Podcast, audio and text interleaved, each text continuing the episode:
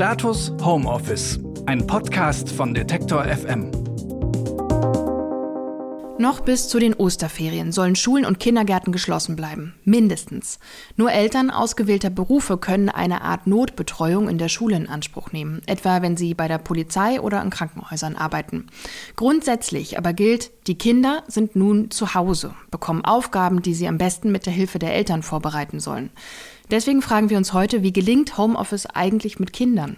Die eigene Arbeit von zu Hause aus erledigen, parallel Kinder betreuen, beschäftigen oder mit ihnen lernen. Ich bin Marie-Sophie Schiller und spreche auch für dieses Thema mit der Organisationsentwicklerin Bettina Rollo. Hallo Bettina. Hallo Marie. Grundsätzliche Frage vorab. Im Homeoffice arbeiten und parallel die Kinder betreuen. Gibt es überhaupt eine Chance, dass das gelingt? Also ich glaube, da gibt es ganz unterschiedliche. Ich weiß so, äh, Pauschalantwort weiß ich nicht, wahrscheinlich nicht. Hängt total vom Alter des Kindes ab ähm, und, und wie viel Raum da ist, ob ein Partner da ist, der mithilft und ähnliches. Also ich glaube, das müssen wir irgendwie so ein bisschen abstufen. Aber ich denke, also wenn es überhaupt Raum gibt, dass man das gleichzeitig machen kann, also ergo, da ist ein Partner, der sich dann auch, wo man Zeit versetzt, sich das teilen kann, dann geht das schon. Und es ist natürlich eine Doppelbelastung und eine sehr komplexe Situation. Gar keine Frage. Und gibt es so eine Art Patentrezept, das du empfehlen würdest? Also ähm, zum Beispiel sollte man den Tag sich vielleicht einteilen und sich von dem Gedanken zu verabschieden, überhaupt in dieser Situation acht, neun Stunden arbeiten zu können. Mhm.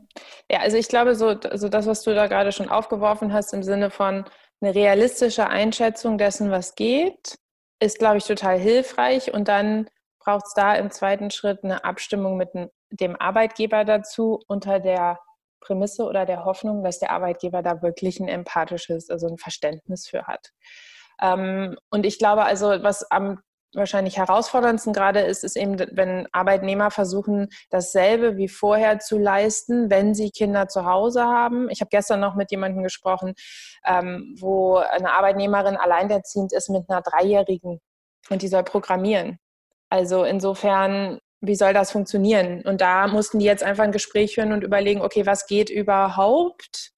Ähm, will sie dann abends programmieren? Wie nimmt man sie dann in den Meetingflow rein oder aus dem Meetingflow raus? Also das muss dann, also das sollte dann im besten Fall offen besprechbar sein. Ich glaube, alles andere ist dann utopisch. Wie kommt man denn zu so einer realistischen Einschätzung der Lage? Also das, da muss man ja sich auch sehr ehrlich machen und vielleicht will man das auch manchmal gar nicht so wahrhaben. Gibt es da irgendwelche Tipps? Genau, also ich muss ja jetzt erstmal als Disclaimer vorweg schicken, ich selbst habe noch keine Kinder. Und deswegen habe ich mich ein bisschen äh, umgehört, bevor wir uns hier getroffen haben, um mal zu gucken, okay, was machen das denn meine ganzen Freunde, die jetzt, sagen wir mal, auch zum Teil eigentlich eher alle Kinder haben, die unter sechs Jahre sind, also die auch noch relativ klein sind. Und ich habe mich da vor allem mit einer Freundin und Kollegin von mir rückbesprochen, Anja Sekat, die auch viel als Coach mit Familien und also wie bringt man Familie und Karriere zusammenarbeitet. Und die meinte, naja, das Wichtigste ist eigentlich, herauszufinden, also wie schaffen wir Räume, in denen die Intention klar ist. Also wie schaffe ich einen Raum, in dem ich ganz mit meinem Kind sein kann und dem Kind dann auch wirklich in dem Moment das gebe, was es von mir braucht. Aufmerksamkeit, Spielzeit, Raum, damit das Kind irgendwie sich da rein entspannen kann und satt ist, um dann auch wieder einen Raum zu haben, in dem ich ganz arbeiten kann oder, und auch ganz wichtig, und das geht jetzt, glaube ich, für die meisten Eltern, also ihrer Meinung nach total unter, wann habe ich denn mal 10 oder 20 Minuten für mich alleine? Ja, also eine realistische Einschätzung entsteht tatsächlich aus einer, aus einer Fähigkeit, die Bedürfnislage einzuschätzen. Das heißt, ich kriege mit, was braucht, braucht mein Kind, was braucht die Arbeit von mir und was brauche ich selber, damit wir alle, sagen wir mal, so in einer gewissen Balance bleiben, dass jetzt keiner anfängt auszuticken und dass wir die Kinder dann sicher anfangen, auch so ein bisschen hochzuschaukeln, wenn die dann aus der Balance kommen. Das kennen wir ja alle oder das kennen alle Eltern, glaube ich, gut. Und ich immer vom Babysitten am Nachmittag. Ähm, also da, da, merkt man, da passiert ja dann was, wenn wir, wenn wir nicht schaffen, diese Balance irgendwie zu halten. Aber dafür brauchen wir natürlich erstmal ein Gefühl, was braucht es denn eigentlich? Und dann ist schon die Voraussetzung, dass ich in der Lage bin und auch die Möglichkeit habe, das mit meinem Arbeitgeber irgendwie in den Ablauf zu bringen, der, der passt. Aber ich glaube wirklich, der Schlüssel ist, sich einen Überblick zu verschaffen, wer braucht welche Art von Qualitätszeit und wie können wir die einrichten und wie schaffen wir es dann in dem Moment eine klare Intention zu halten.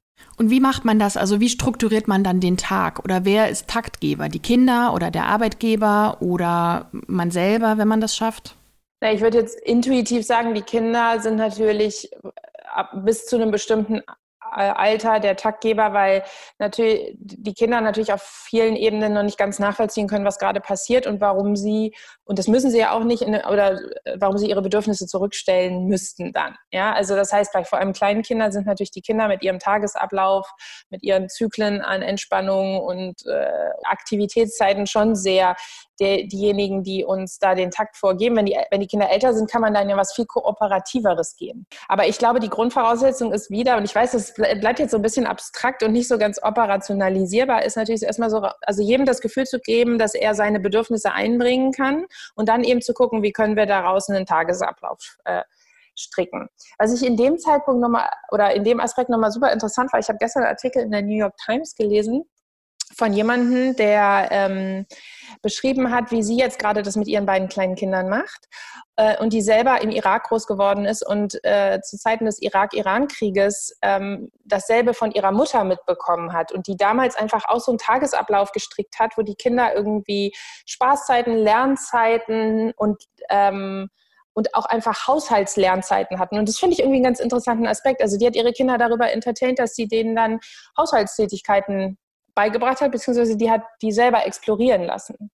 Ja, also das äh, floss dann einfach in den ganzen Tagesablauf ein. Und sie hat das damals in einer Situation, die ja jetzt nochmal ganz anders ist als heute, nämlich eine, die mit Gefahr einherging und mit Luftangriffen und dann in den Luftschutzbunker müssen und so, als total wohltuend als Kind in Erinnerung.